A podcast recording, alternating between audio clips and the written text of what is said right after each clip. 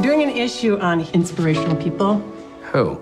Mr. Rogers, Hello, neighbor. the beloved children's television host. So good to see you again today. You hired me as an investigative journalist. I don't do puff pieces. 400 words. Play nice.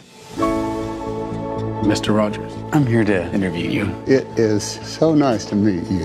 This piece will be for an issue about heroes. Do you consider yourself a hero? No, not at all. Oh, I like that. I insisted he read you before we agreed. And did he? Every article we could find. You okay? Profiling Mr. Rogers. On our program, I tried to look through the camera into the eyes of a single child. He's just about the nicest person I've ever met. I just don't know if he's for real. Lloyd, please. Don't ruin my childhood.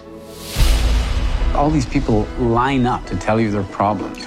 That would be an incredible burden on you. Sometimes we have to ask for help, and that's okay. You love broken people like me. I don't think you were broken.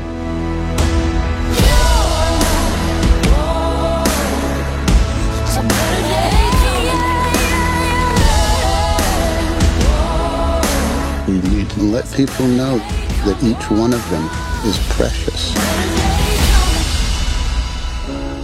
Roll sound. Daniel, you set? I'm set. Thank you, Daniel.